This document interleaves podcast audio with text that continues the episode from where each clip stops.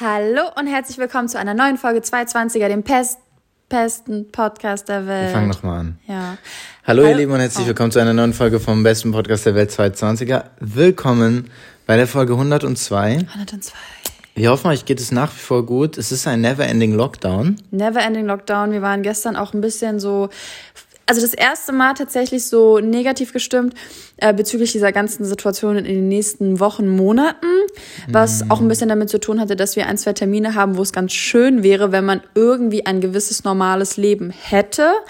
Und ähm, ja, sonst haben wir das eigentlich alles ganz gut gemeistert und haben wirklich einfach nur so in den Tag hineingelebt und gar nicht darüber nachgedacht, ob sich was verlängert, wie sich was verlängert, welche Reglementierung. Wir sind einfach echt die ganze Zeit so ein bisschen low unterwegs gewesen und haben gedacht, ey, im Prinzip geht gerade gar nichts, ist eigentlich gar nichts möglich und ähm, wird wir, jetzt auch erstmal so bleiben. Genau, wir waren und wir sind natürlich auch äh, irgendwie fein damit auf eine gewisse Art und Weise, weil es halt bestimmte Reglementierung geben muss, um einfach dieses Virus weiter irgendwie einzudämmen. Aber nichtsdestotrotz merkt man, finde ich, aktuell, dass es allen einfach so ein bisschen steht, auch die, die am Anfang damit, sag ich mal, schon sehr gut klargekommen sind. So, wir sind jetzt nicht Leute, die finanziell als auch beruflich irgendwie direkt darunter gelitten haben. Auch sozial ist meine Meinung, trifft es, glaube ich, die Menschen, die in einer Beziehung sind, wesentlich weniger als alle Singles. Oder in Familienleben. Ja. Ich glaube, es ist, weißt du, was ich manchmal dann immer so krass finde, dass es halt einfach so krasse Unterschiede gibt, abgesehen von, okay, bist du in einer Beziehung oder nicht, bist du in einer WG oder nicht. Aber selbst auch im WG-Leben ist es doch voll krass, dass es dann teilweise dann einfach Familien gibt, die wirklich dann fünf bis zehn Kopf sind, vielleicht sogar so drei Generationen Haushalt mhm. und so weiter, wo das eine ganz andere Bedeutung hat, sich nicht mit Leuten zu treffen oder nicht rauszugehen oder so, ne? Du, also das ist ja so jetzt mal ganz alles aufs runter reduziert. Ich finde es einfach krass, wenn mhm. du einfach ein alleinstehender Mensch bist, auch als erwachsene Person, eine, eine alleinstehende Frau, ein alleinstehender Mann, ähm, der jetzt irgendwie dort zwar Familie hat, aber vielleicht die gar nicht in der Heimat wohnt, wie sich das auf einmal anders so auswirkt. Absolut. Und ähm, ohne mich jetzt für irgendwas auszusprechen, ähm, finde das teilweise voll, also mir tut das voll, voll leid für ganz, ganz, ganz viele, viele Menschen, die wirklich darunter super, super leiden. Mhm. Ähm, und ja, man sollte das immer ein bisschen anders noch betrachten, weil wenn man zum Beispiel einfach wirklich mit acht Leuten unter einem Haus wohnt, ist es einfach, sorry, ist es einfach komplett was anderes, als wenn du komplett alleine bist. So. Mhm. Und ähm, beides auf eine gewisse Art und Weise schwierig. Beides, ja. Also zu viel ist zu viel und zu wenig ist zu wenig. Ja, aber so eine ganz normale durchschnittlich, durchschnittliche drei bis vier, fünfköpfige Familie und so ähm, ist mhm. ja wahrscheinlich wirklich äh, auch in den meisten in Deutschland, glaube ich, schon eher gängiger weiß gar nicht, wie sich das verhält, ob man, ob wie viel, wie viel pro Kopf äh, Haus oder wie viel Haushalt es gibt und wie da der wie die Köpfe sozusagen sind. Ach so, wie es verteilt wie ist. Wie es verteilt ist. Oh ja, ich glaube, glaube, man vertut sich da so ein bisschen. Es gibt so viele Singles und im, im Verhältnis dazu sind, glaube ich, jetzt wirklich Familien mit mehr als zwei oder drei Kindern das ein sehr geringer prozentualer Anteil. Nein, glaube ich nicht. Glaube ich schon. Das glaube ich, das ist unsere Großstadt-Bubble. Und das ist die, Länd die ländlich, okay, wirklich google mal, die ländlichen Gegenden. So, Berlin ist nicht Deutschland. Ähm, Hamburg ist schon eher Deutschland. Nein, aber so, das ist einfach komplett was anderes. Das ist genauso wie das wirklich in den ganzen Wahlen auch immer wieder hervorkommt, wo man denkt, hä, wer wählt denn wer und was und hier und so.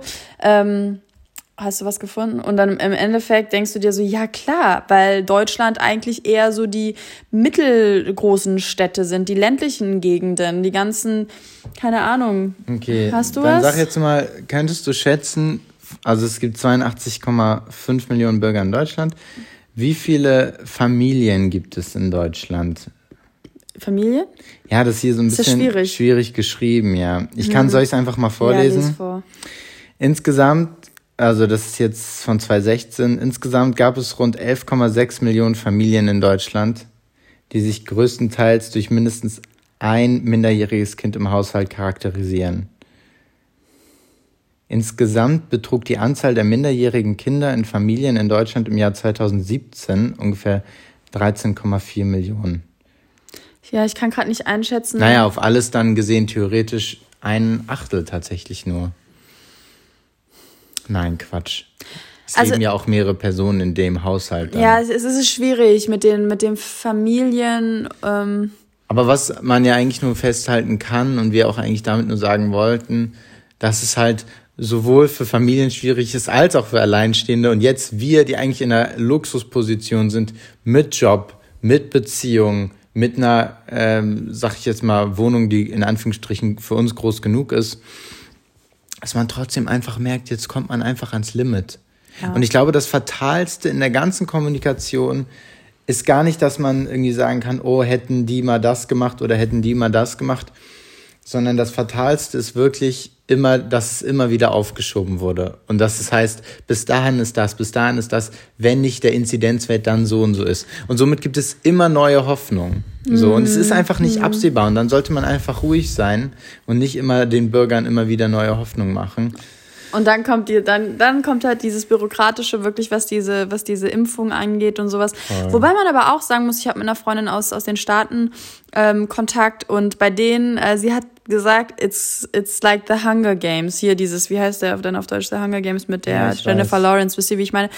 Und ich kann mir das richtig vorstellen, wenn keine Struktur da ist, dann ist es so richtig dieses, ähm, The Mocking, was da steht? Die, ah, die Boote von Panem dieses okay, die Leute haben die Möglichkeit, sich impfen zu lassen und es ist wirklich ein, ein wirklich der stärkste gewinnt Absolut. und äh, der auch wahrscheinlich mit den finanziellen Mitteln. Du glaubst noch nicht, also Manhattan hat sich wahrscheinlich schon komplett durchgeimpft. Ja. Die ganzen Millionäre da. Voll. Safe. Und ähm, da muss ich dann wiederum sagen, das kann, wird, das ist auch schwer zu ertragen, mm. finde ich. Klar, es gibt, wie gesagt, es gibt nicht dieses, oh, hätte man mal alles so gemacht. Das mm -mm, gibt es nicht. Vor allem von uns nicht. Vor allem von uns nicht. Aber trotzdem kann man, finde ich, inzwischen sagen, trotzdem kann man einfach sagen, boah, es ist jetzt echt man kommt so ein bisschen an seine Grenzen, was dieses, was diese Beschränkung angeht, finde ich so. Mhm. Da das einfach nicht absehbar war in, in, in dem Ausmaß. Ne? Zweiter Lockdown im September, Oktober, okay. Dass es zu Dezember und so auch nochmal irgendwie ansteigt, war auch klar. Dass Weihnachten sich nicht an alles gehalten wird, konnte man auch noch irgendwie absehen. Aber dass jetzt trotz diesem, diesem Lockdown in wie im Januar, im Februar und im März, dass jetzt diese Zahlen wieder ansteigen, ja. das ist einfach so ein bisschen, wo man sagt, boah, ey, warum, also warum? So, das kann's nicht sein. Voll. Aber. Und ich frage, okay, ich weiß nicht, aber so, wir kennen ja nicht mehr so viele Leute, die jetzt Corona haben, ne? Ich find's voll. Nein, nein, nein, das kann man nicht, das ist dumm. Ja, okay. Ich, das, nee, nein, nein, das ist keine. Ich habe ich hab noch, ich kenne, ja, in meinem Freundeskreis kenne ich keinen mit Corona. So, ja, das kommuniziert man okay, halt auch nicht. Okay, aber trotzdem finde ich es voll interessant, wo jetzt, und es war Monate Thema, wo die Infektionsherde oder Ansteckungsgefahren sind. Wo sind sie denn jetzt? Das check ich halt nicht gar nicht, gar nicht so. Natürlich gibt's Corona. Also für mich gibt es Corona. Ich bin nicht ein, ein äh, Impfgegner ja, oder Querdenker. Du, du, darf, du, darfst ja nicht aber vergessen, es sind zwölf, jetzt, wenn wir mal nehmen, 12.000 Neuinfektionen an einem Tag. Wir ja. sind 83 Millionen Menschen. Weißt du, dass da nicht dein, unsere Nachbarin, deine Cousine und deine Mutter an einem Tag positiv getestet sind, ist ja auch logisch. Ja, da bin ich voll, also das, Klar, durch jetzt mehr Schnelltests gibt es auch wieder mehr positive, also testen halt auch wiederum viel mehr. Und dann kommt natürlich eine höhere äh, Infektionsrate zustande. Naja, was ich eigentlich sagen wollte, es ist einfach deprimierend, wenn man das Gefühl hat, dass eigentlich es nicht absehbar ist, dass im Mai, Juni vielleicht im Juli, aber dass da im Prinzip nichts mit Gastro ist, nichts mit irgendwelchen Eröffnungen oder was weiß ich. Und ich glaube, das ist halt einfach, das ist einfach krass. Naja, und wie wichtig einfach, das ist, finde ich, das, das Wichtige, dass ja uns Menschen, wir unglaublich soziale Wesen eigentlich sind, mhm. auch was die mhm. Psyche angeht, dass wir das ja auch brauchen. Natürlich ist es jetzt auch mal wieder schön, irgendwie anderthalbstündige Telefonate zu führen und dann merkt man auch, wie viel man zu reden hat. Aber nichtsdestotrotz ersetzt es einfach nicht eine Geselligkeit. Und ich glaube, gerade auf das Gesundheitswesen auch damit einbezogen, wie gesagt, die Psyche ist eine Geselligkeit für den Menschen unglaublich wichtig. Ja, zum Beispiel. Auch für das Wohlfühlen. Ja, Wir sind im Prinzip alle, also wir brauchen das. Zum Beispiel, das finde ich immer das Krasseste, dieses, gut, wir sind keine Babys mehr, ne? Aber wo, wo dieses Experiment ja, war mit den, das haben wir, glaube ich, schon mal besprochen, schon mal, ja. wo dann Babys im Prinzip äh, nur gefüttert wurden und nicht angefasst wurden, die einfach gestorben sind alle. Ich glaube, an Affen haben die das getestet. Nein, das hatte mhm. mal ein König oder sowas, hatte das mal irgendein, irgendein ähm, Monarch oder was, was, ich weiß gerade nicht, hatte das mal so auch getestet. getestet. Back eine, in the days. Back in the days. Nichtsdestotrotz, unsere Struktur bleibt gleich. Äh, wir hoffen euch, es geht. Äh, ich tue so, als würden wir nochmal neu anfangen. Aber wir gehen an den Anfang, denn wir sind direkt in, in den Corona-Talk äh, und ich glaube, das kann eigentlich keiner mehr hören. Also, du hast eine Frage an mich. Ich habe eine Frage an dich. Die Frage an Flo. Flo. Flo. Und an euch. Und an euch. Aber auch an Flo. Wie kann es sein, dass du also auf mich bezogen. Auf dich bezogen. In unserer bisherigen gemeinsamen Zeit. Viereinhalb Jahre. Oder jetzt, wo wir zusammen wohnen. Wo wir, nein, nein, in der ganzen Zeit noch nie beim Arzt warst. Und ich möchte das, den letzten Arztbesuch aussparen, weil das einen anderen Grund hatte, sondern von, also wie kann das sein? Gehen Männer, und jetzt mal will ich das mal generalisieren, haben Männer wenn sie nicht äh, wirklich eine ganz, ganz schlimme Erkältung, Grippe, was weiß ich haben. Und jetzt leben wir auch nicht in einer, äh, in einer Pandemiewelt, sondern in einer Wir sind mhm. alle gesund Welt. Ähm, wie kann das sein? Das ist eine gute Frage. Wie kann das sein? Also ich glaube, es geht tatsächlich vielen Männern so. Genau, voll. Ja, ja genau. Ja. Das ist, hat nichts mit mir zu tun. Äh, naja, man, man kann es sich ja so herleiten es gibt den Zahnarzt, da war ich schon okay, einmal im Jahr. Stimmt, stimmt, stimmt. Genau. Stimmt. Okay, den, ne? ja, Also den lassen wir jetzt mal außen vor. Einmal im Jahr bin ich beim Zahnarzt zur Kontrolle und zur Zahnreinigung. Nichtsdestotrotz glaube ich, dass wir Männer, wenn wir zum Beispiel Beschwerden haben, ist es jetzt was, ich kann jetzt nur jetzt dann tatsächlich nur für mich reden oder halt für mich und meine Freunde oder Bekannte dann weiß man ja ungefähr, was man bei einer Erkältung zu tun hat. Also ich gehe jetzt nicht bei einer Erkältung zum Arzt. Bei einer Grippe hatte ich, glaube ich, in diesen viereinhalb Jahren nicht. Also jetzt mit krass Fieber und so, da hätte ich dann, glaube ich, auch schon ein bisschen Angst bekommen. Dann wäre ich auch mal zum Arzt. Also bin ich, hatte ich eigentlich keinen Grund. Ich glaube, es gibt noch dann im, im Umfeld hört man mal wieder natürlich ähm, den Urologen, ne, wenn wirklich was auch irgendwie am Pimmel ist.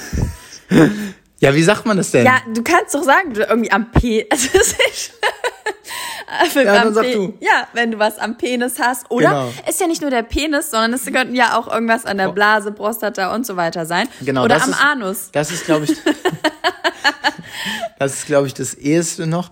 Und sonst glaube ich aber tatsächlich, dass jetzt ganz plakativ der Mann einfach keine häufigen Arztbesuche oder wahrscheinlich gibt es auch welche, die relativ oft zum Arzt gehen. Bei mir ist es halt, ich bin da echt leider so ein bisschen pragmatisch, dass ich dann denke, er bringt mir halt nichts. Also er muss mir jetzt nicht irgendwas verschreiben, weil das habe ich entweder eh zu Hause oder. Aber gibt es, und das ist jetzt meine Frage, und das ist mir auch jetzt, was diese ganze Krankheitsding, äh, Dinger, was weiß ich jetzt da auch in den Da sind wir sehr Monaten. gesegnet. Also da sind wir sehr, das, da gibt's voll. Auf der anderen Seite denke ich mal einfach darüber nach, wie es schon an mit, mit 14 Jahren damit anfängt, dass du zum Gynäkologen gehst, dass dann man direkt so ungefähr die Pille verschrieben, als, als Frau ja. ähm, Pille verschrieben bekommt, was auch echt mehr und mehr in eine Absurdität oder ja einfach immer absurder wird in meiner Vorstellung, dass das so nah dran ist, dass man einem jungen Mädchen die Pille verschreibt, die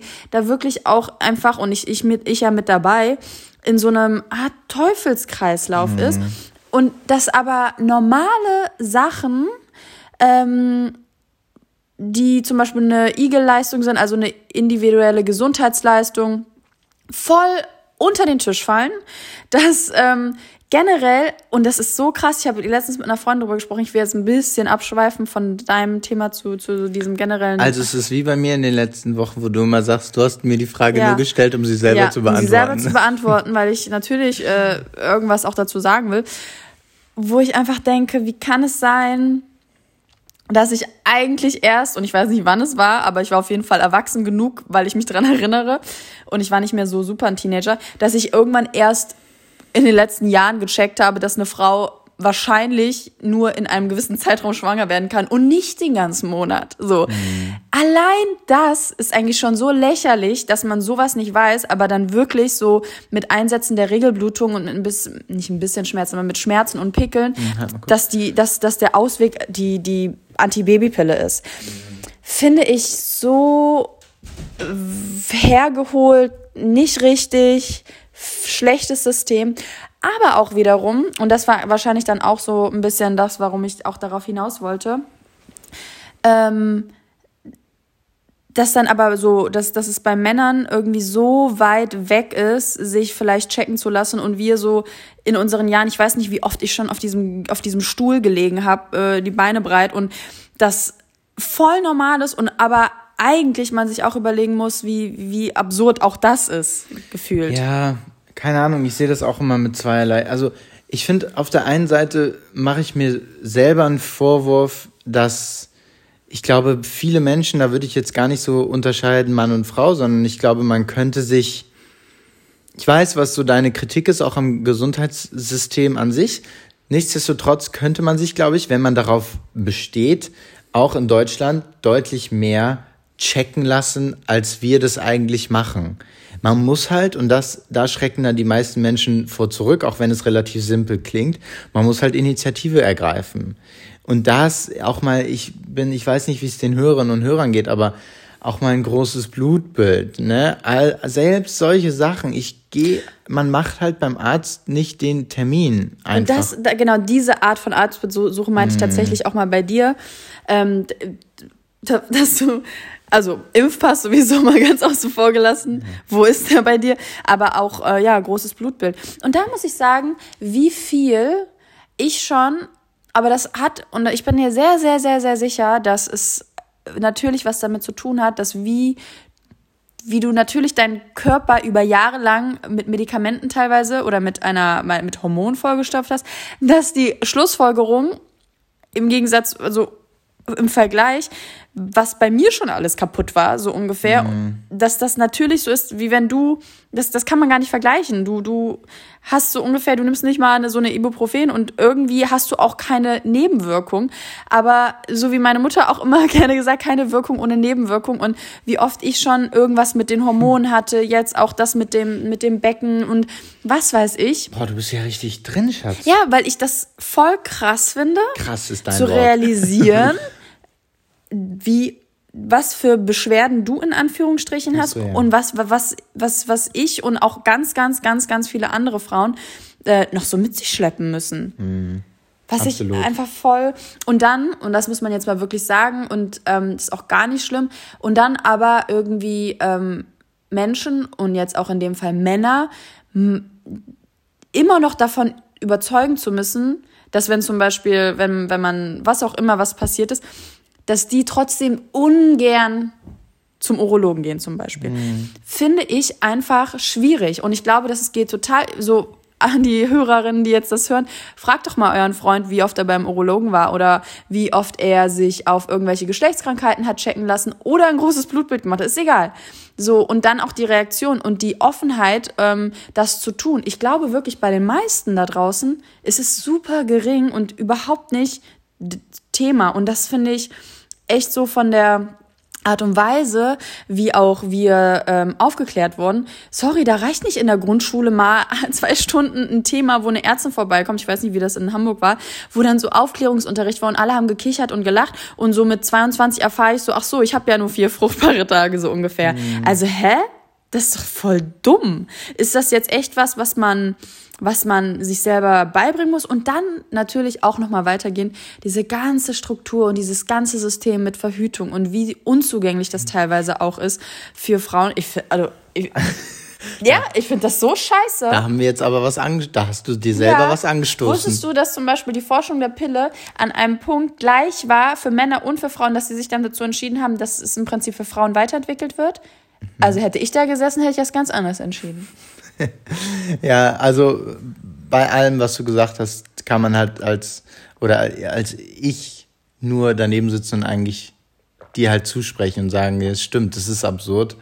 Und ja, ich bin gespannt, wie sich das so ein bisschen ändert. Ich glaube, so von der von der Stimmung und auch von, von den, ich sag jetzt mal, Medien, wie die so getrieben sind, du bist ja jetzt ganz konkret in eine gewisse Richtung gegangen und das ging einfach in Richtung Verhütung, Geschlechtskrankheiten etc. Und auch zum Thema Pille. Ich glaube trotzdem, im Gegensatz, wie es, und das ist eine gute Entwicklung, wie es bei vielen in unserer Generation war, wie es damals normal war, die Pille zu nehmen, hat jetzt viel in der Allgemeinheit sich schon ein bisschen gedreht und die Pille ist jetzt nicht mehr, sag ich mal, das Mittel, was man direkt bekommt.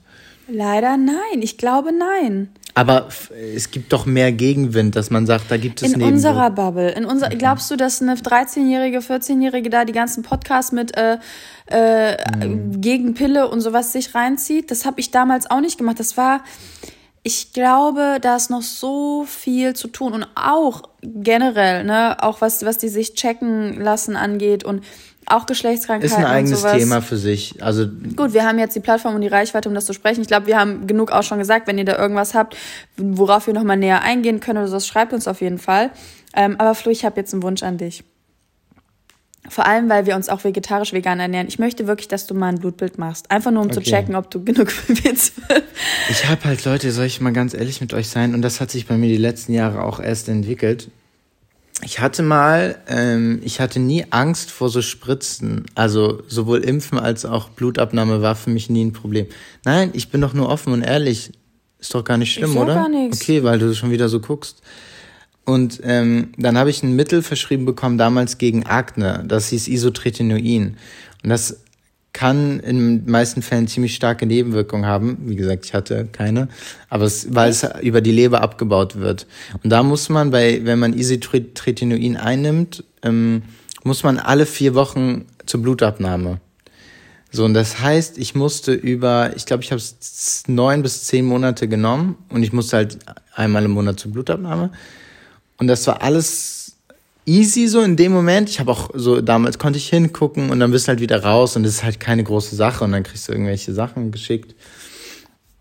Das ist jetzt ungefähr, ich war so 18, 19, denke ich.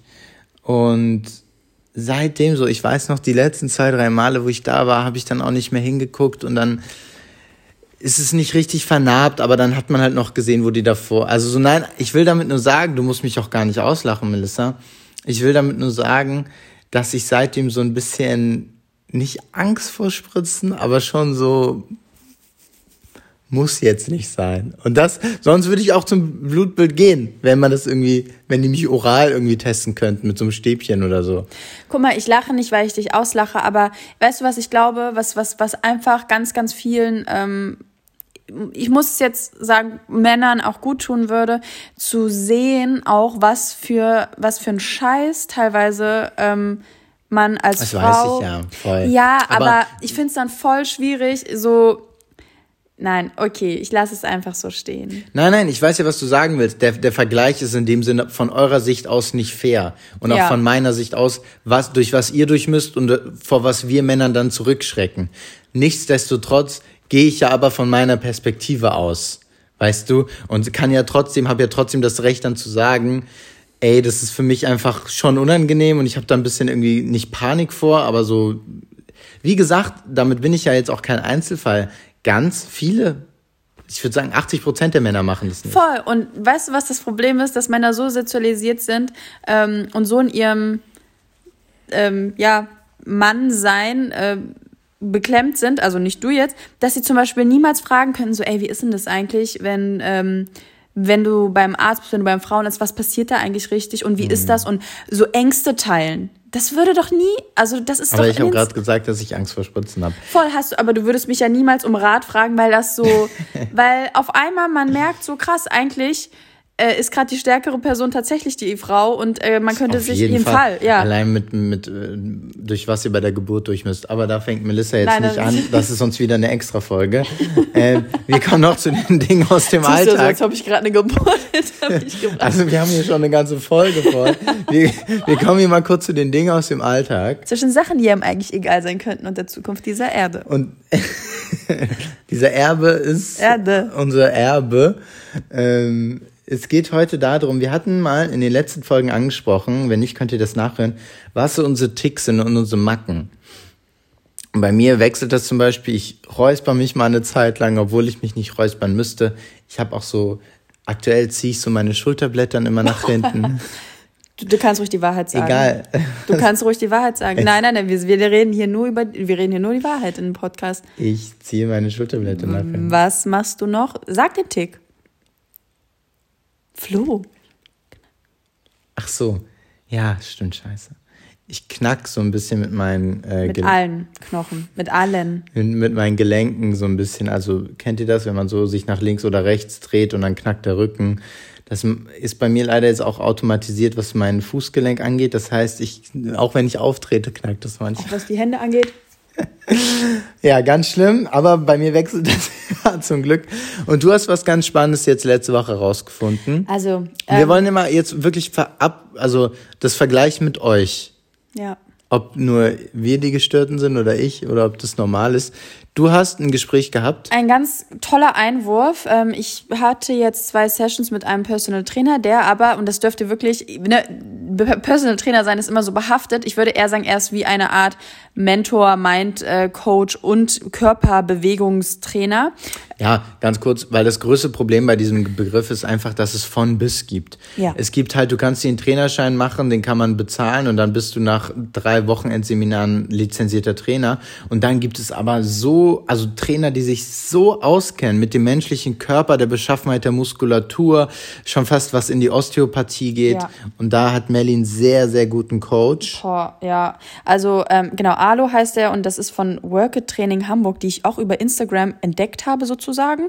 Und ich habe, und das ist wirklich vergleichbar wie mit einem Arzt, der auch auf Ursachenforschung geht, mhm. gehen diese Trainer auf Ursachenforschung, warum Sachen so sind, wie sie sind, wie sie sind. warum, ähm, also ganz viel auch gerade, was auch so Körperhaltung angeht und also so interessant und auch. Ähm, Aber zum Beispiel auch, warum äh, habe ich Ticks oder warum tickt so, man? Genau. Da sind wir. Also wir, warum wir überhaupt darauf gekommen sind, war eigentlich, dass man, wenn man zum Beispiel eine Art Entzündung hat, dass es nicht nur damit zusammenhängen muss, also gerade ganz groß, dass man zum Beispiel eine Fehlstellung hat, sondern dass es ganz viele andere Faktoren geht. Und dann sind wir irgendwie darauf gekommen, wie man so im Alltag ist und sind darauf gekommen, wie man Sinne und Reize als Mensch wahrnimmt und wie diese einen überfordern können und was der Körper, und ich, ich, ich kann es jetzt leider nicht hundertprozentig nachgehen, weil ihr müsst euch vorstellen, wenn ich einmal so eine Session mit ihm habe, man,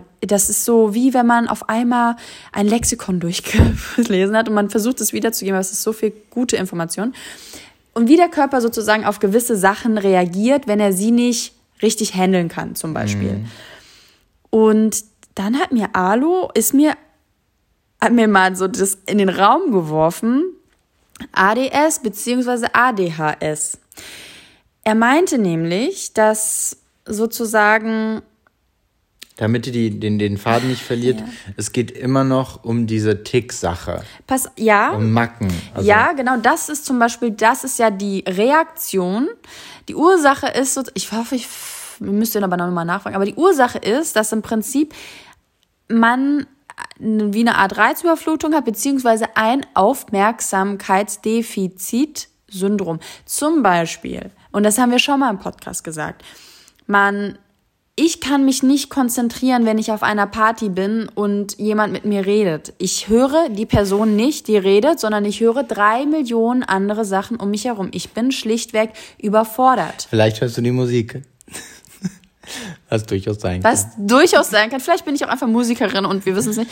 Ähm, ich, er, er hat mich darum gebeten, dass ich mich mal so ein bisschen einlese. Und das Ding ist, da habe ich ihm aber auch schon gesagt, dieses Aufmerksamkeitsdefizit-Hyperaktivitätssyndrom würde ich jetzt nicht in meinem Fall anrechnen, weil ich einfach ein sehr gemütlicher Mensch bin und nicht diesen Bewegungsdrang habe. Wohingegen du, glaube ich, wirklich dieses Gefühl hast, dich ständig bewegen zu müssen. Mm. Und dieses, ja, man hat das früher haben, hat man die Kinder Zappelphilipp genannt so, aber was total abgedroschen ist und auch dem gar nicht mehr würdig ist und ich glaube dieses ADS und ADHS Ding ist auch leider etwas in eine falsche Ecke gerückt worden, weil es im Endeffekt ja, man man verbindet es nicht im ersten Moment damit und denkt so, das hat doch gar gar nichts damit zu tun, weil man mit ADHS oder ADS immer nur irgendwelche Kinder von früher in Verbindung bringt, die so total äh, ausgeflippt sind. Voll, aber es macht total Sinn, dass man sagt, und das ist ja ganz, ganz krass bei uns so, wir gehen eine Straße entlang, hinter uns ist ein Geräusch, wir können das nicht,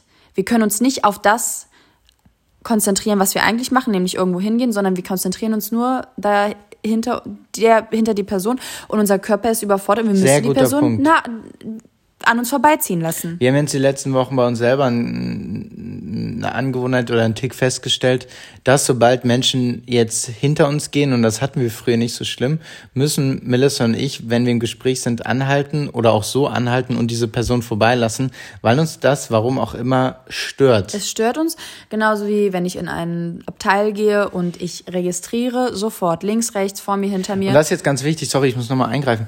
Und das ist ganz wichtig, und das hattest du mir mal gesagt, und das war so gut die Leute sind in dem Moment nicht das Problem, Nein, sondern wir, wir sind, sind, das, das Problem. Problem. Ja. Ich sehe, da wird gekruschelt, da wird gesnackt, da wird geredet, was weiß ich. Und das ähm, kann auch passieren und es stört mich nicht, aber dann ist das eine das klingt so krass, aber dann habe ich das Gefühl, das ist nicht auf eine nervöse Art und Weise, das ist auf eine ruhige Art und Weise, die gleich vorbeigeht und dann kann ich da auch sitzen bleiben. Ist das aber nicht der Fall, was in den meisten Fällen so ist, muss ich gehen. Mein Körper kann nicht die Aufmerksamkeit ausschließlich auf das mhm. richten, was ich gerade mache, ein Buch lesen. Und auch total witzig, das hat der Alo auch gesagt, so ohne Oropax ist bei mir teilweise Schicht im Schacht. So, wenn ich mal ohne Oropax irgendwie in den Zug gestiegen bin, damals, wenn ich wirklich noch viel gefahren bin und viel unter Menschen war, ähm, das war mein Tod, das war mein Untergang, weil ich wusste, wie sehr mein Körper nicht mehr kann dann, weil ich so viele Reize und Geräusche mhm. hatte und die Aufmerksamkeit nicht auf mich richten konnte. Wir hatten ja auch mal das von der Hypersensibilität, wo wir die Mail bekommen haben. Wir sind im Endeffekt auch sehr hypersensibel. Also klar, ich will das jetzt gar nicht generalisieren und so sagen, wir sind das und wir sind das. Aber ich glaube schon, dass wir im Vergleich zu anderen sehr, sehr empfindliche Menschen sind.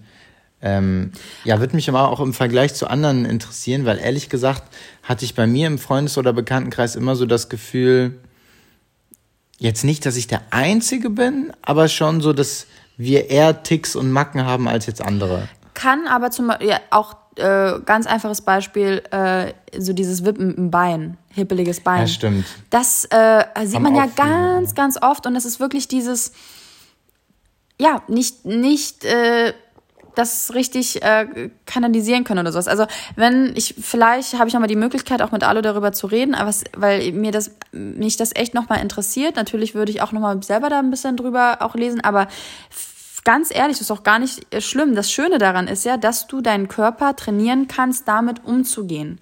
Ähm, ich mache zum Beispiel auch gerade so einen Meditationskurs, wo es um bewusstes Essen geht und ich habe richtig gemerkt, wie mir das hilft. Platz in meinem, lach nicht. Ich lache nicht. Platz in meinem Kopf und zwischen meine, also zwischen mir selber, meinem Geist und meinen Gedanken zu machen. Das mhm. ist voll interessant. Ich finde es gut. Und ich bin ganz ehrlich, du, solltest das auch gut finden, weil ich finde, wenn man selber merkt, dass man, und das ist eine never-ending Story und wird eine never-ending Story sein, dass man Monate damit verbringt, Ticks zu haben und die sich dann verwandeln, wäre es doch einfach mal ganz interessant zu gucken, was die Ursache ist. Absolut. Und wie kann man erlernen, etwas anderes dafür zu machen, was eventuell wirklich nichts mit Geräuschen, nichts, also ne, was ist das Ding? Und ich finde das äh, einfach interessant, weil Mega. ich glaube, dass man ein sehr befreites Leben haben kann, kann, führen kann, wenn man nicht davon, wenn man sich selber nicht versklavt mit gewissen Strukturen und Überforderungen tatsächlich, weil im Endeffekt kann es eine Überforderung und genau, ja, kann es eine Überforderung sein. Für den sein, für den Körper. Und ganz wichtig, also ähnlich die Zusammenfassung von dir, dieses, dass man sich selber auch so trainieren kann auf bestimmte Sachen. Also ich werde mal Versuchskaninchen sein. Melissa ist da schon äh, motivierter als ich. Womit ihr euch auch im Leben beschäftigen solltet, das ist nämlich ganz wichtig, ist die Geldanlage. Und wir kommen jetzt zu unserem heutigen Sponsor der Folge. Und das ist Visual West. Visual West ist ein Fintech aus Frankfurt und euer digitaler Vermögensverwalter, falls ihr noch keinen habt, mit dem Ziel, Geldanlage so flexibel und einfach wie möglich zu machen. Visual West setzt auf Portfolios aus ETFs oder nachhaltigen Investmentfonds und unterstützt euch bei der Auswahl und Umsetzung. Ihr könnt quasi absolute Neulinge sein bei dem Thema Finanzen, bei dem Thema Geldanlage, Ihr müsst euch nicht überlegen, was für eine Aktie wähle ich oder was für ein ETF, sondern Visual West übernimmt das für euch.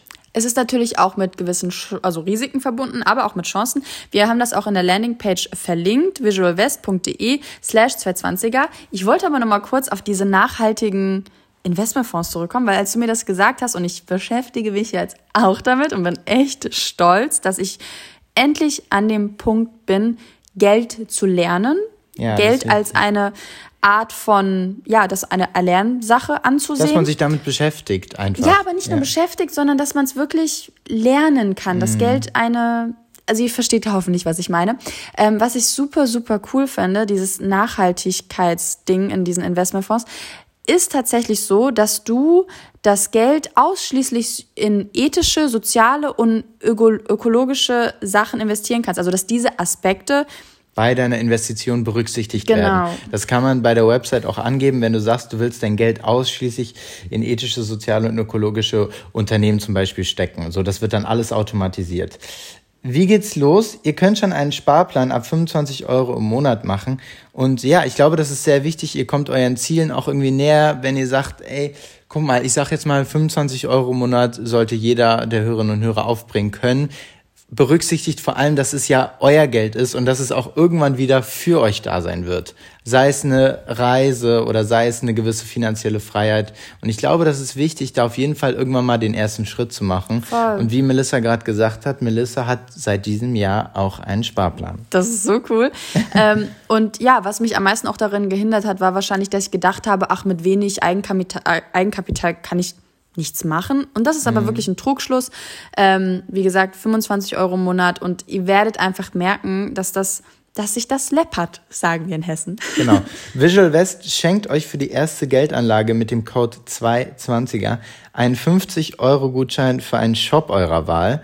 Alle weiteren Infos dazu und zu Chancen und Risiken der Geldanlage unter visualwest.de slash 220er. Also ihr meldet euch quasi über unsere Landingpage an und dann bekommt ihr einen 50-Euro-Gutschein für einen Shop wie Beispiel, also Shops, mit denen Visual West irgendwie zusammenarbeitet. Wenn ihr euch noch so ein bisschen zu diesem Thema Geldanlage ähm, irgendwie beschäftigen wollt, auseinandersetzen wollt, es gibt auch einen eigenen Podcast, der heißt Finanzcocktail und da äh, berichtet jemand, die heißt Lisa, über ihren Einstieg in das Thema Finanzen. Genau, sehr zu empfehlen, falls ihr immer noch sagt, boah, ich will mich nichtsdestotrotz immer noch so ein bisschen mit dem Thema beschäftigen, hilft da auf jeden Fall ein, ein Podcast, der sich mit finanziellen Themen auseinandersetzt. Also da verweisen wir gerne auf den Podcast Finanzcocktail, überall da, wo es Podcasts gibt. Und ja, die Landingpage ist verlinkt in den Show Notes. Wie gesagt, auch dort findet ihr alle Risiken der Geldanlage. Vielen Dank für den Sponsor und ja. Werbung Ende. Hast du gewartet, bis ich Ende sage? Ja, das war doch immer so. Wir machen da immer Werbung. Ja, immer. Okay. Ach, hey, das war doch schon eine super Folge. ja, also wir machen, wir kommen natürlich noch zum Thema. Äh, warum wir gerade stocken, ist so ein bisschen, da wir was vorlesen wollen, und zwar, was uns eine Hörerin geschrieben hat. Und da kann man, wir haben ja letzte Folge auch so ein bisschen über Karriere und Druck und Erwartungshaltung gesprochen, und da kann man relativ gut äh, anknüpfen. Genau, und ich lese das mal vor, weil das irgendwie ganz schön geschrieben ist und ich gerne vorlese. Moin, Melissa und Flo, Cowboy-Emoji und Herz-Emoji. Eben nach dem Aufwachen habe ich mich schon wie ein Flitzebogen auf eine neue Podcast-Folge von euch gefreut. Steht das also? Ja. Na gut. Lustiger, ich habe den Text geschrieben. Lustigerweise habt ihr mit dem Thema Karriere ein Thema besprochen, was mich aktuell sehr beschäftigt und umso mehr hat es mir geholfen zu hören, wie ihr dazu steht. Mich würde es einfach mal interessieren, wie ihr mit Performance und Karrieredruck umgeht. Ihr habt in der heutigen Folge schon viel anklingen lassen, aber mich würde nochmal interessieren, was hilft euch akut, um mit Leistungsdruck umzugehen? Wie konnte Flo damals vor seinem Staatsexamen mit dem Druck umgehen und habt ihr damit Erfahrung gemacht? Also habt ihr damit Erfahrung gemacht? Fühlt ihr euch von der Gesellschaft unter Druck gesetzt, etwas zu leisten im Sinne von guten Jobs, guten Noten, Karriereaufstieg oder könnt ihr euch davon gut lösen? Es ist wirklich jeden Donnerstag aufs Neue eine, ein inneres Blumenpflücken, mm. eure Ansichten zu hören, weil, eine so ange, weil ihr eine so angenehme Art und Weise habt, miteinander zu kommunizieren. Mm. Mm, es ist auch für uns ein Blumenpflücken, wenn wir das solche ist, Nachrichten das bekommen. Das ist wie die Butter auf meine Brezel. Oh, die geschmolzen ist, weil wir die Brezel vorher getoastet haben. Nein, Nein. Lauge toastet man nicht, Melissa. Also, Kann aber auch richtig geil sein. Aber eine Butterbrezel wird nicht vorher getoastet. Wenn die ja gut, egal. Wenn es frische Lauge ist, nein, da diskutiere ich auch nicht. Frische Lauge natürlich nicht, genauso wie frisches Brot, aber wir haben mal den Vergleich gemacht, wenn man ein Toast, äh, wenn man ein Brot getoastet hat und dann, okay, du hast ein frisches Brot, ey, da kackt so ein frisches Brot echt ein bisschen ab, wenn du dieses getoastete, doch, doch, doch. Ganz falsch, ganz falsch. Mhm. Wir haben den Vergleich gemacht bei einem Brot, was schon ein bis zwei Tage alt ist. Dann wirft natürlich ein getoastetes Brot das alte Brot hinten rüber. Das ist eine Lüge. Das ist keine Lüge. Ich lüge ich nicht. Ich habe ein Brot getoastet, was ein bisschen älter war, und wir hatten ein frisches am gleichen Tag.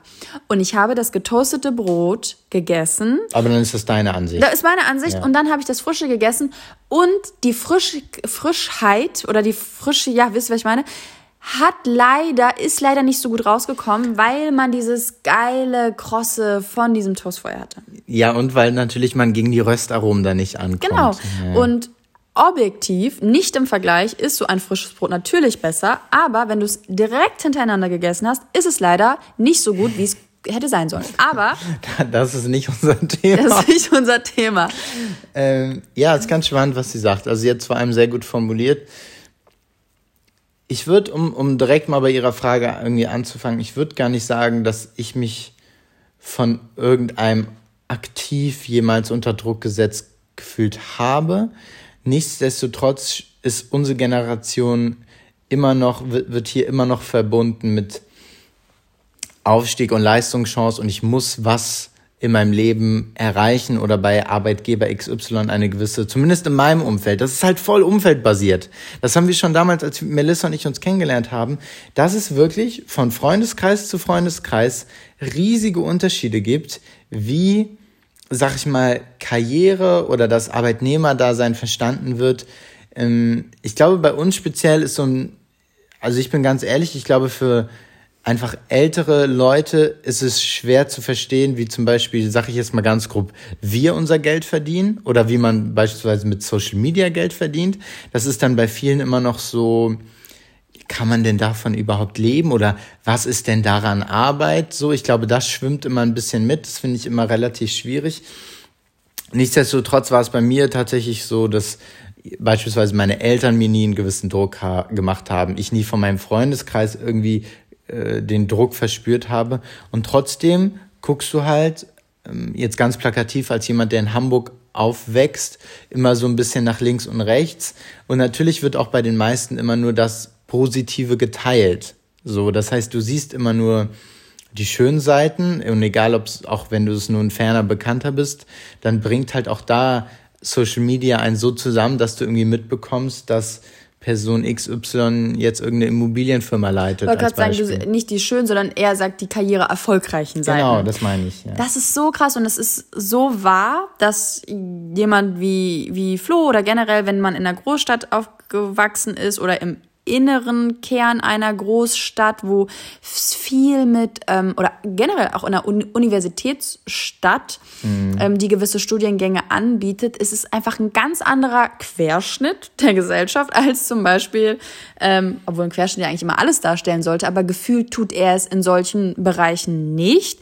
Wie wenn ich zum Beispiel erzähle, was so in Kassel los war. Und ja, ganz einfach, ganz einfach gesagt, der Querschnitt in Hamburg, was Leistungsgeneration oder Leistungsgesellschaft oder Erwartungsdruck angeht, wird in unserer Generation anderer gewesen sein. Selbst als hier in Berlin. Ja. Wo es alles ein bisschen einfach langsamer ist. Ja. ja. Und ähm, ist ganz interessant, weil das zum Beispiel ja auch, abgesehen jetzt, Leute haben Probleme mit einem Leistungsdruck. Wiederum mhm. zum Beispiel, was mich so ein bisschen begleitet hat, auch mit meinem Abi-Jahrgang und sowas, ist so eine gewisse ähm, meine Mutter sagt immer Lostheit, also dass die lost waren. Und das stimmt voll. Ähm, man war sich nicht so richtig sicher, wo die Reise hingeht. Man hatte irgendwie Optionen, man hat sich eingeschrieben, man hat es nochmal gewechselt. Ähm, das hat mich voll begleitet. Da war nie diese Frage von, das ist jetzt mhm. der Step, sondern es war eher so, okay, wie lange macht sie den Studiengang, bis sie wechselt? Plus ähm, dann zum Beispiel, was meine Mutter auch erzählt, die, die in einem die OP-Schwester ist und die das so ein bisschen seit 30 Jahren sieht, was so für Auszubildende da in diesen Beruf kommen, sich das immer mehr in dieses äh, Nicht-Mitdenken entwickelt und sehr ähm, nicht faul, aber mh, mm, nicht so richtig bereit mm. für wenig Geld, wenig Freizeit, viel zu arbeiten. Mm. Das wechselt, wobei man sagen muss, wir haben da lange drüber geredet, es ist natürlich aber auch, finde ich, schwierig, ähm, diese, dieses, dieses, dieses, diese Macht, diese, diese Macht, die von Unternehmen ausgegangen ist in den letzten Jahren, das ist so in eine sehr ausbeuterische Richtung gegangen, dass es eigentlich Schlussfol die Schlussfolgerung ist, dass die nächsten Generationen, die rangehen, die, die einfach sagen so, sorry, für die Kondition und für die Freiheit, die man eigentlich hat, eigentlich alles zu machen, geht man nicht mehr in den Pflegeberuf, so ungefähr. Oh, sehr gut gesagt. Die Möglichkeiten, es wurde in den letzten Jahren, glaube ich, auch was unsere Generation betrifft, oder ich sage jetzt mal ganz plakativ, irgendwie Mitte 20, Ende 20, Anfang 30, hat man gesehen, was es für Möglichkeiten gibt. Und da noch zu sagen, es ist ja bekannt, dass es, dass Pflege beispielsweise ein unglaublich arbeitsintensiver, schlecht bezahlter Job ist. So und, und so wichtig ist. Und so wichtig wiederum. ist. Und nichtsdestotrotz denkt man dann halt zweimal darüber nach, ob man sich jetzt wirklich für den Job bewirbt, weil es halt so viele Alternativen inzwischen gibt. Und die Leute wurden ja auch ausgenutzt und es wurde mit dem Gewissen gespielt. Das habe ich jetzt lange mit meiner mhm. Mutter drüber geredet. Die Politik hat im Prinzip als Druckmittel genommen das Gewissen der jeweiligen Krankenschwestern, Ärzte, was weiß ich. Da wurde immer gesagt, so ungefähr, aber die armen Patienten, so wie, ne, dass man sich dafür nicht so aufopfert und das dann nicht macht, weil mhm. immer mit Menschen gearbeitet wurde und so ungefähr das, ähm, krass, dass du jetzt so ungefähr das nicht, äh, dich da nicht beugst. Es geht ja um Menschenleben. Und das hat mhm. Gott sei Dank, glaube ich, so ein bisschen aufgehört und es wird jetzt langsam realisiert, was eigentlich abgeht. Aber was wir eigentlich diese nochmal jetzt zu diesem Leistungsdruck. Ich finde es auf der einen Seite gut, dass wir dass, dass man versteht, dass man eigentlich nicht in einen ausbeuterischen Beruf sozusagen reingehen möchte. Ähm, auf der anderen Seite ist es natürlich, ich weiß nicht, ist es natürlich, äh, also zum Beispiel jetzt in meiner Art und Weise, ich bin voll froh, dass ich es ausgewählt habe, selbstständig zu sein und meine Grenzen von meiner Arbeit zu definieren mhm. und dass es so funktioniert hat, dass das auch sozusagen für die Leute, die mich im Endeffekt bezahlen, dass es okay ist. So, ähm, ja, jetzt okay, ich muss mal irgendwie den Bogen spannen, weil das ist jetzt ein Thema für sich und wir wollten eigentlich über Leistungsdruck und sowas sprechen. Und Karriere. Und Karriere. Ähm, ich persönlich aber das hatte wirklich absolut was mit meinem Umfeld zu tun. Hatte nie das Gefühl, ich müsste irgendwie irgendwo mitschwimmen oder müsste irgendwo ähm, mich sozusagen damit profilieren, irgendeine Art von Karrierestufe erreicht zu haben. Ich, ich hätte jetzt auch bei ihr eingegrätscht oder bei dem, was sie geschrieben hat und wenn sie fragt, warum unsere Ansichten so sind, wie sie sind, wäre auch bei mir der erste Punkt gewesen, dass das zu ja gut, manche sind sehr ehrgeizig, aber dass es zu 60 Prozent vom Umfeld kommt und zu 40 Prozent, was in deinem Kopf passiert. Ja, wobei, aber dann kommen wirklich die Punkte, okay, dann hat man was mit jemandem zu tun, der voll viel in seinem Leben erreicht hat und im Sinne von Karriere. Und sei doch mal so stark in Anführungsstrichen und und versuch mit dem auf einer Ebene zu reden, obwohl du im Endeffekt nur Abitur gemacht hast, wie ich zum Beispiel. Mhm. So, ich habe, ich war mir nie nicht zu schade, sondern ich war nie, habe mich nie das Gefühl gehabt, aber das ist natürlich gewachsen, dass ich unsicher war, ähm, dass ich, dass ich nicht einen, dass ich, dass ich nicht booksmart bin, dass ich nicht äh, einen mhm. Abschluss habe und dass ich nicht, ähm, was weiß ich, schon irgendwo war und keine Berufserfahrung, also äh, nicht Berufserfahrung, aber dass ich in meinem CV relativ wenig, sag ich mal, an Stationen schreiben könnte und dass andere wiederum schon in der Schulzeit darauf aufbauen, zu sagen, so, da habe ich das gemacht, da habe ich das gemacht und da habe ich das gemacht. Da, da Melly und ich da ich auch drüber geredet, dass ich das total und jetzt wirklich nicht falsch verstehe, ich finde das wirklich bewundernswert, wenn es die Leidenschaft ist, wie sich teilweise Leute mit den Lebensläufen beschäftigt haben und auch nach wie vor beschäftigen. Und Melissa und ich da einfach wirklich nicht nicht hinterher sind, klingt so falsch, weil wir auch, wie gesagt, freiberuflich sind, aber dass das für uns, das wird in Freundeskreisen verglichen, ausgetauscht, vorgelegt, nochmal nachgeprüft, Sachen, es werden Sachen gesucht, um nochmal das eigene zu verbessern. Und ich habe da großen Respekt vor. Ne, das nicht falsch verstehen. Ich sage nur selber, ich hatte und habe diesen Drive nie gehabt.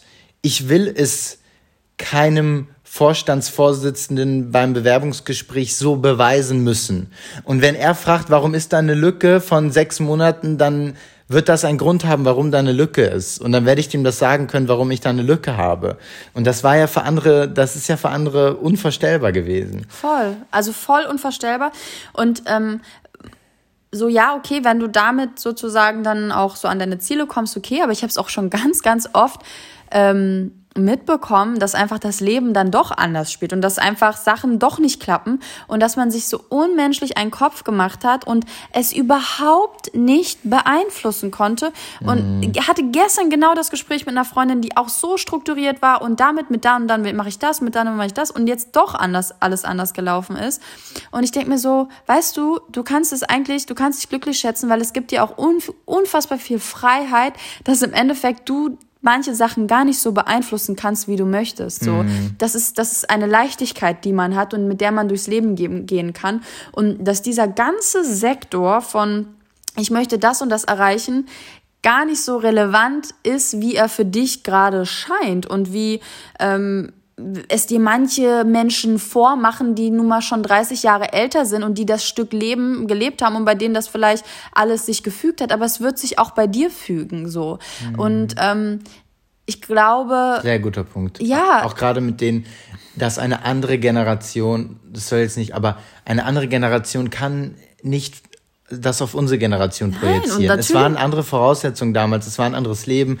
Auch gerade in den 60er, 70er Jahren, keine Ahnung, da ist man aus dem Krieg gekommen und da musste erstmal geschaut werden, wie baut sich dieses ganze Land neu auf und dann gab es eine riesige Arbeitgeber-Arbeitnehmerstruktur und das hat sich halt einfach jetzt die letzten Jahre verschoben. Es gibt Jobs, die gab es vor zehn Jahren noch nicht. Ja, das mit den, die, die Bedingungen haben sich geändert.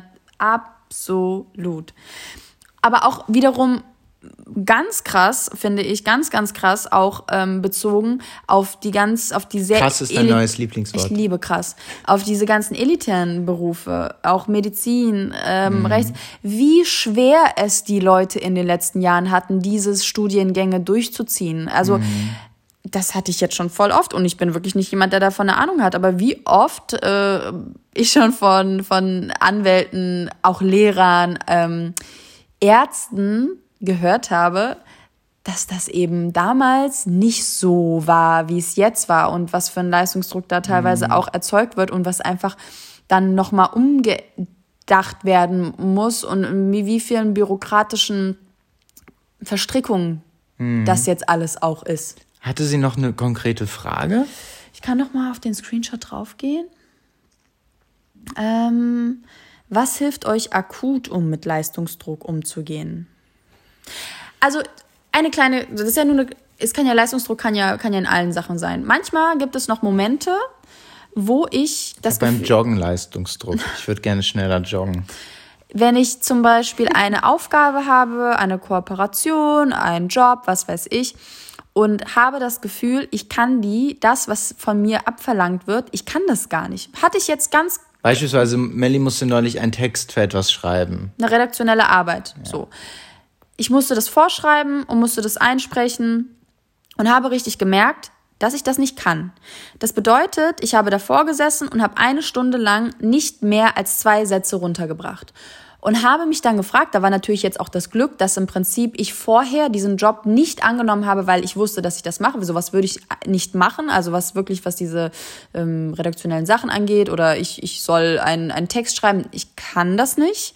Ähm, das hat sich dann so ein bisschen, war, war eine Misskommunikation und ich habe einfach für mich realisiert, dass das A nicht vorher so abgesprochen war und auch nicht so angefragt war. Das bedeutet, Aber dass, das ist egal, dann, schon fast. Nein, es ist, finde ich, nee, ich finde das ehrlich gesagt wichtig, dass du weißt, was die Grenzen, und das ist egal, in welcher Arbeit es ist. Weil ehrlich gesagt, wenn du einen, einen Job hast und da Segmente dabei sind, die zum Beispiel nicht zu deinem Themenfeld äh, gehören, mhm ist es wichtig zu wissen, was zu deiner Arbeit für die du eingestellt worden bist, die für die du, weißt du, was ich machst, dass du weißt, was da die Grenzen sind.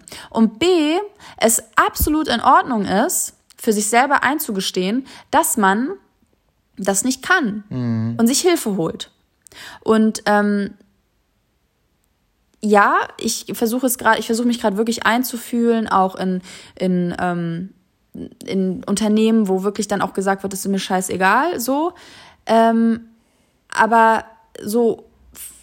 Selber für sich, ich übernehme mal, selber für sich zu wissen, was kann man und was kann man nicht, ist ganz wichtig, um sich automatisch den Druck zu nehmen. Das war bei mir zum Beispiel irgendwann so der Fall.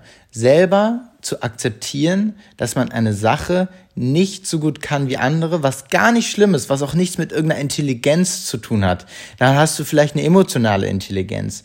Ist nicht schlimm zu sagen, ich scheitere daran gerade und ich verzweifle gerade. Und es gibt einen Unterschied. Scheitert ihr oder verzweifelt ihr an einer Arbeit, die irgendwann zu einer Lösung führen wird und es geht einfach nur um einen zeitlichen Aufwand?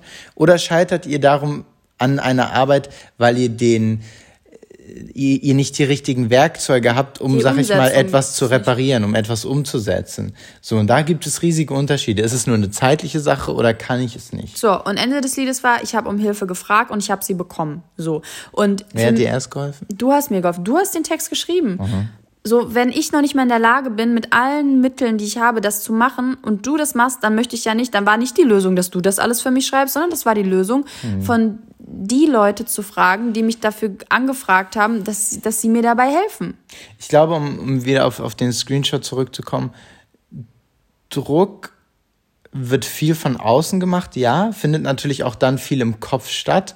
Und nichtsdestotrotz, um jetzt mal einen, einen letzten Tipp abzugeben, es ist wirklich am wichtigsten für sich zu wissen, was kann man und was kann man nicht. Und wenn man was nicht kann, dann ist es nicht schlimm.